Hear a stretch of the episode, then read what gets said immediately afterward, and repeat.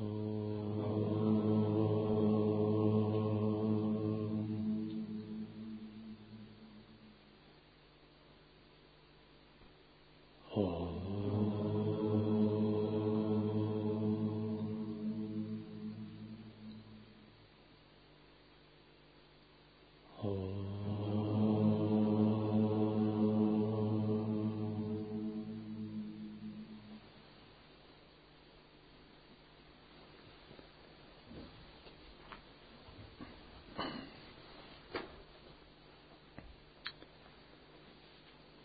Освобождающий нектар драгоценных наставлений.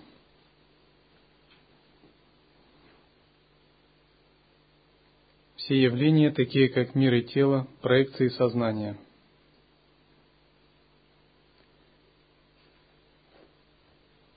Осознание в самом деле не существует, оно пусто в своей сути –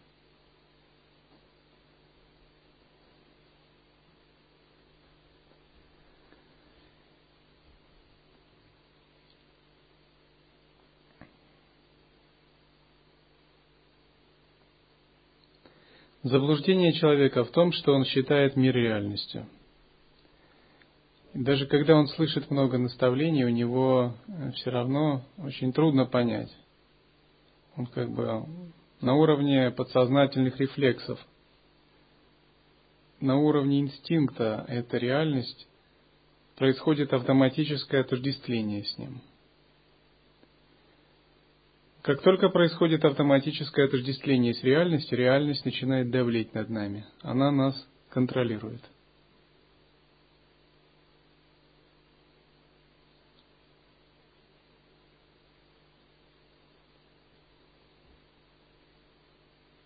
Йоги ситхи пытаются сделать свою жизнь осознанной настолько, чтобы реальность перестала их контролировать, и наоборот, чтобы они начали контролировать реальность.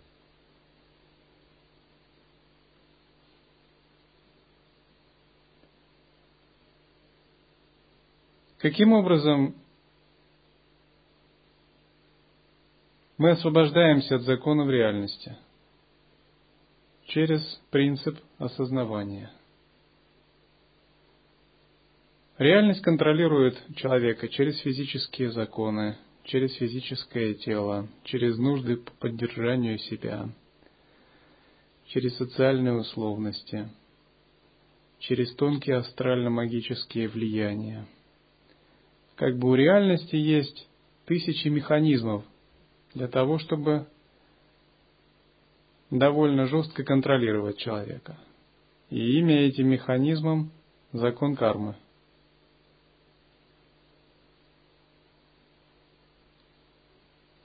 Однако, когда йогин раскрывает этот секрет о том, что мир является проекцией его сознания, а собственно сознание как таковое, не что иное, как изначальная пустотность, он как бы находит ключ к управлению этой реальностью, к освобождению от ее связывающих законов.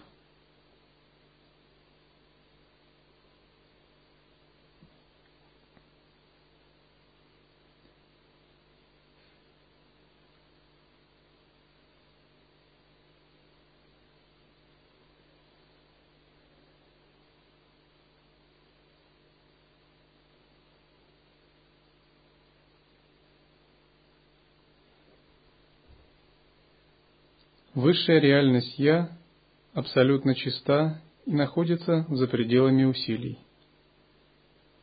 Хотя она и пуста, все постоянно возникает в ней. Для многих незнакомых с принципами созерцания эти строки кажутся метафизикой, философией, абстракцией. Но если вы настоящий практик, если вы действительно работаете с учением, вам эти строки не покажутся метафизикой. Это просто личный опыт, который переживается. До тех пор, пока мы привязаны к сансаре, имеем сансарные цели, планы и взаимоотношения, пока мы полностью не отсоединились от сансарных целей, так называемых восьми мирских дхарм, высшая реальность Я будет для нас загадкой, чем-то, какой-то сказкой. Находимся мы в статусе монаха, мирянина, отшельника. Все равно принцип должен быть один. Оставление всех сансарных целей. Даже если у вас есть какие-то относительные цели, ну, к примеру, обеспечить себя просадом, крышей над головой, то экзистенциальные цели, ценности внутри должны быть все оставлены, кроме одной познания Абсолюта, освобождения. Только тогда возможно реализовать высшую реальность. Я читал про случай в России в 49 году на Дальнем Востоке. В районе Петропавловска была деревня. В деревне жил монах. Еще с революции, с дореволюционного времени, где-то в хижине. И однажды жители соседних деревень приехали в эту деревню. Они увидели, что ревут коровы, которые уже не были доены два дня – бегают куры, деревня пустая, в ней никого нет. Такую очень странную ситуацию. Они поехали к дому председателя колхоза. Вся деревня словно исчезла, никого не было на улицах. Бегали только куры, собаки и ревели коровы. Когда они поехали к председателю колхоза и зашли к нему в дом, они в центре дома увидели где-то на скамьях стоит гроб. А в гробу лежит председатель колхоза и, приподняв голову, так на них смотрит. И они в шоке спрашивают его, ты кто-то, почему ты здесь и кто ты? Ну, знаешь, что он председатель колхоза. Он говорит, я новоприставленный раб Божий, там, такой-то назвал свое имя. Они начали его спрашивать, в чем дело. И они зашли в другие дома, картина та же. Жители местные все в таком же положении лежат. И когда они начали расспрашивать, в чем дело, оказывается, тот монах, местный монах, убедил их всех, что через три дня наступает конец света. И все, кто был поголовно, включая пятилетних детей, принял в монахи. И они, убежденные, что наступает конец света, оставили все хозяйство, вступили в монахи и вот приняли такое положение. И эти люди, которые приехали из там, начальства, были в шоке просто. Они вызвали церковные власти, которые срочно отменили их монашество, а, нашли этого старца-монаха, отправили его в лечебницу,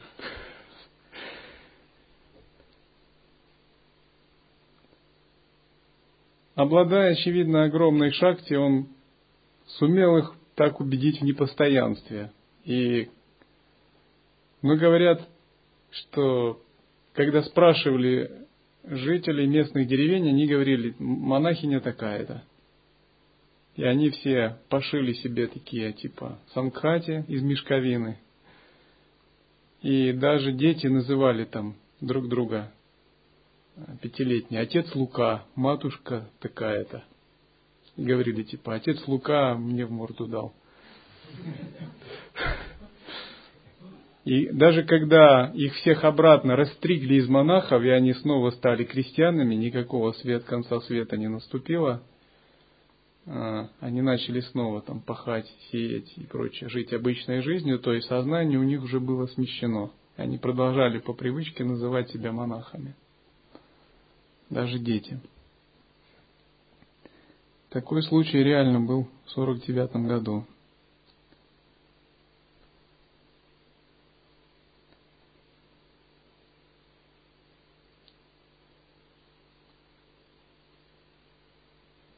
Даже когда нет ни предсказание о конце света, отречение – это то, что открывает путь духовной жизни. При этом отречение не следует понимать банально. То есть, только внешнее отречение не есть подлинное отречение. Под отречением прежде всего мы понимаем внутреннее отречение от любых целей, кроме практики освобождения, служения, садханы, пути обучения, но и всего, что с этим связано.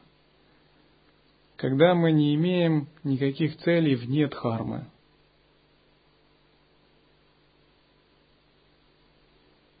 Допустим, если мы делаем что-либо в рамках служения, это совершенно иное. Это не то, что нам дает выгоду, нам за это не платят деньги, это служение это уже конкретная практика.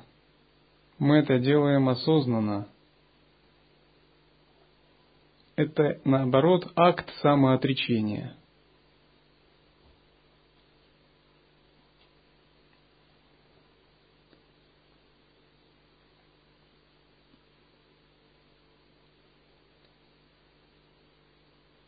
Если хочешь жить без страданий, не порождай понятий, того или этого.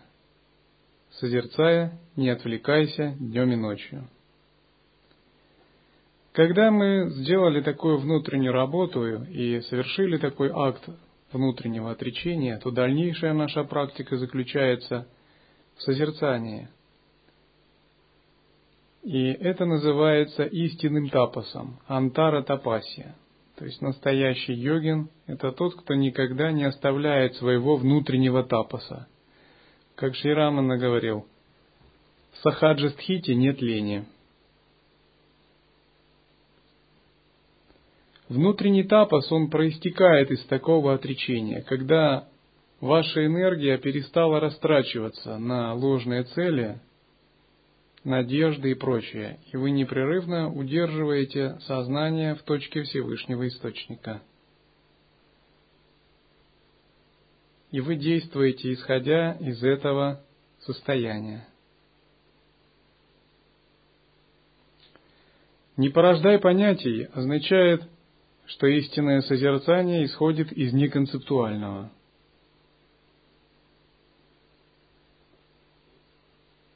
Для человека, привыкшего к созерцанию, что такое неконцептуальное, очень понятно. Напротив, для того, кто не привык к нему, неконцептуальное является загадкой. Если вы наблюдаете свое мышление в тот момент, когда мысль начала оформляться, но еще не сформулировалась в слова, и вместо того, чтобы позволить ей оформляться, находитесь в осознавании этого момента и не даете мысли сформироваться, но при этом ваше сознание яркое и ясное, это и будет неконцептуальное осознавание. Пребывая в этой точке, вы позволяете концепции оформиться. Но тем не менее, оформившаяся концепция исходит из неконцептуального, и она уже перестает давлеть над вами – потому что сами вы находитесь во внемысленном, во внеконцептуальном. Тогда оформившаяся концепция самоосвобождается, растворяется. Вы не вкладываете в нее энергию, она вас как бы не дурачит. У вас есть стабильная точка опоры, в которой вы находитесь. Если вы находитесь продолженно в таком сознании, это и будет принципом созерцания –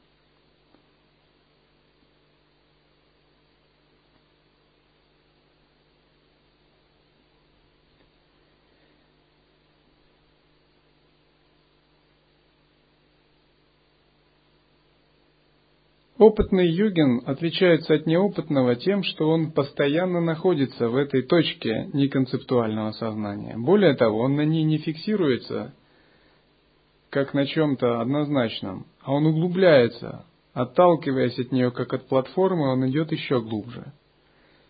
Неопытный йогин постоянно еще не понял где же эта точка находится. Он просто схвачен банальным мышлением, то есть он духовно неопытен во внутренней работе.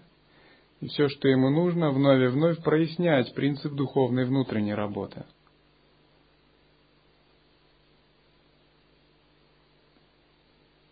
Вначале для того, чтобы овладеть неконцептуальным сознанием, возможно, многим придется потрудиться, занимаясь концентрацией, сосредотачивая ум.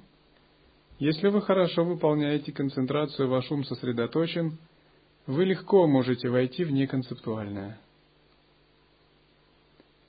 Если вы усердны в начитывании мантр и в практиках, вы тоже легко можете войти в неконцептуальное.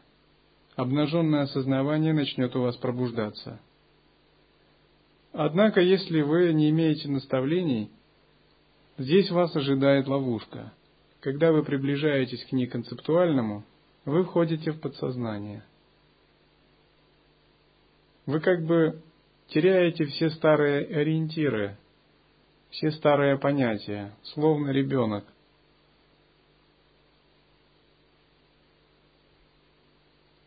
Вы соприкасаетесь с другой стороной реальности, которая неописуема человеческим языком. И эта другая сторона реальности показывает вам всю абсурдность, иллюзорность концепции относительной стороны жизни. И если человек не подготовлен, его начинает это очень смущать, он в замешательстве находится. Поэтому я обращаю внимание на то, чтобы мы получали концептуальную хорошую подготовку.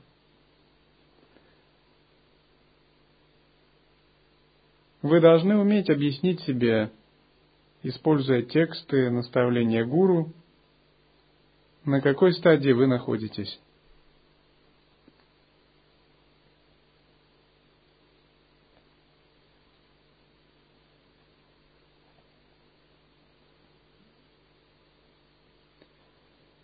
Исследуя «я», ищи его корень, основу.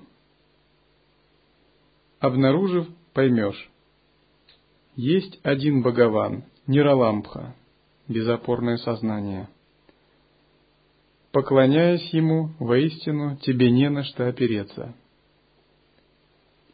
Это очень важные слова, они содержатся в различных текстах. В традиции ситхов сборники 1 они содержатся, по-моему, в Шива Самхите. Поговорка у йогинов «есть один Бог» Нираламбха означает, что ситхи поклоняются всегда одному и тому же, в абсолютном смысле, безопорному, неконцептуальному осознаванию.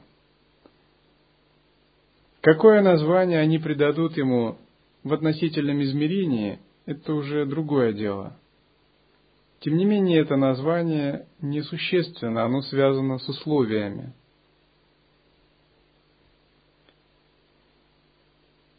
Пребывать в неконцептуальном созерцании – это означает постоянно исследовать «я». И когда мы слышим учение, учение ни о чем не говорит, кроме о том, как постоянно исследовать это самое «я». Почему учение называется наивысшим, прямым? Потому что оно говорит о нашем собственном состоянии. Оно говорит о том, как открыть в нашем собственном «я» абсолют –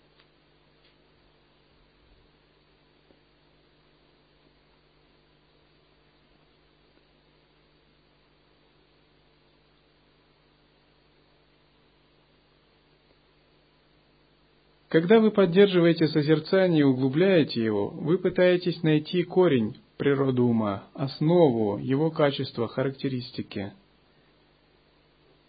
И чем больше вы пытаетесь найти, тем больше вы обнаруживаете, что оно таковыми не обладает. Чем больше вы пытаетесь найти себя, занимаясь самоисследованием, тем меньше вы его находите –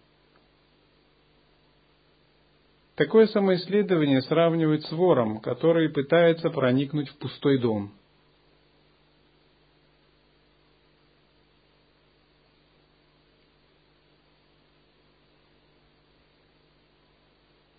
Обычно человек привык опираться на какие-либо отождествления, к примеру, на теоретические построения, на сформированный опыт, на собственную волю, наконец – но я не говорю уже, что на внешнее. Мирской человек привык опираться на внешнее. Когда же мы углубляем созерцание с помощью самоисследования, мы видим, что опоры одна за другой уходят. Все старые опоры, которые служили нам чем-то. И остается только невыразимое, безопорное состояние. Оно очень неуловимое, очень тонкое.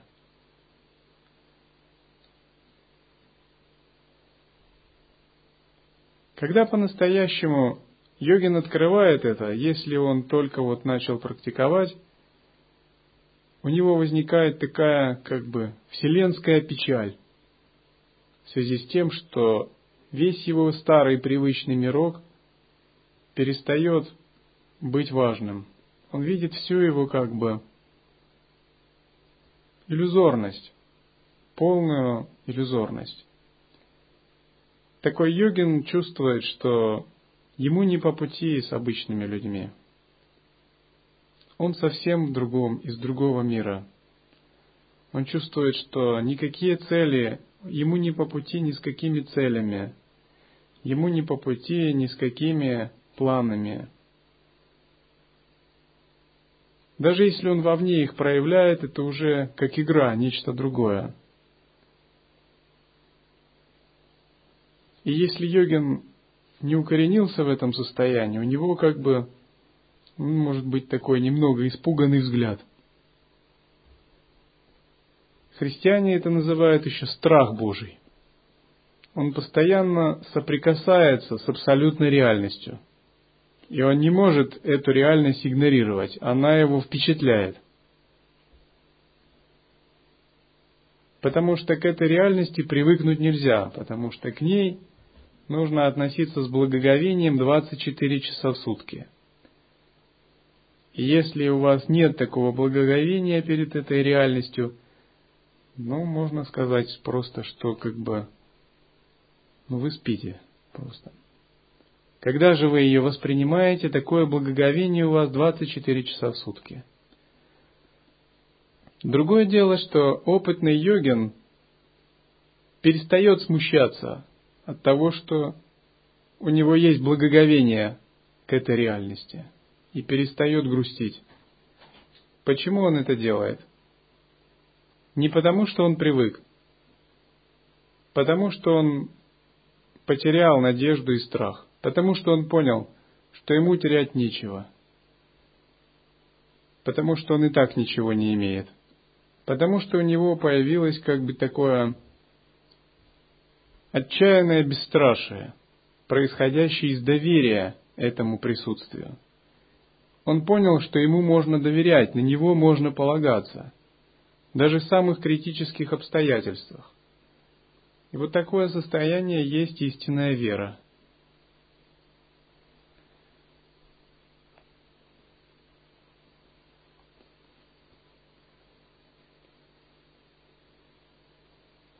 Такая истинная вера пробуждается, когда мы устраняем внутри себя множество цепляний. Тогда уходят завесы.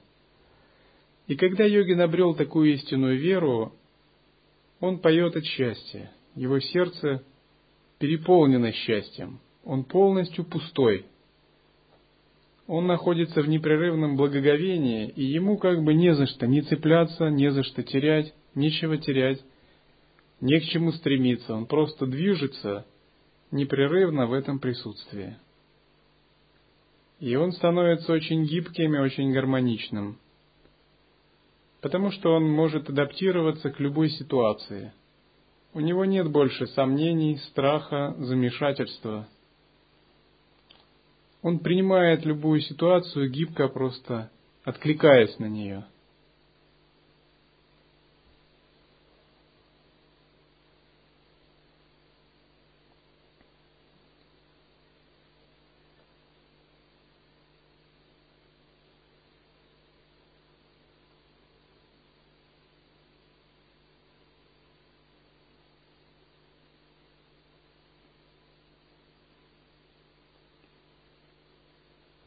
Пока у человека нет истинной веры, у него много колебаний.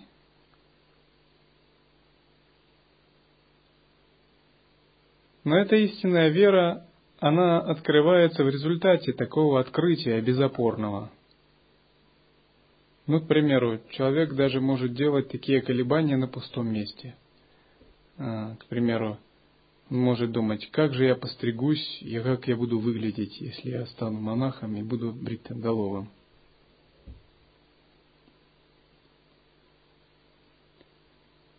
Или он может колебаться, как же я оставлю мир, или как же мои планы и цели, ну, что-нибудь в этом роде. Но с открытием этого состояния его перестают беспокоить, смущать вообще какие-либо вещи. Он становится безразличным к богатству, социальному положению, чужому мнению, к внешнебытовым условиям, к тому, есть он вкусный просад или невкусный. Все это перестает вообще как-то серьезно его впечатлять. Потому что он готов принять любую ситуацию, он будет чувствовать себя великолепно.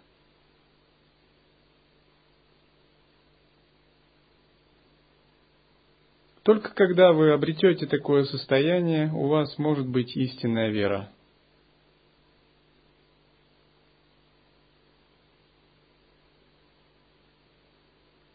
При этом быть безразличным не означает отрицать. К примеру, мы делаем разные вещи в служении, но не потому, что у нас есть привязанности, а потому что мы укрепляем дхарму. Но в личном смысле мы не пытаемся получить какое-то удовольствие, наслаждение и прилипнуть к нему.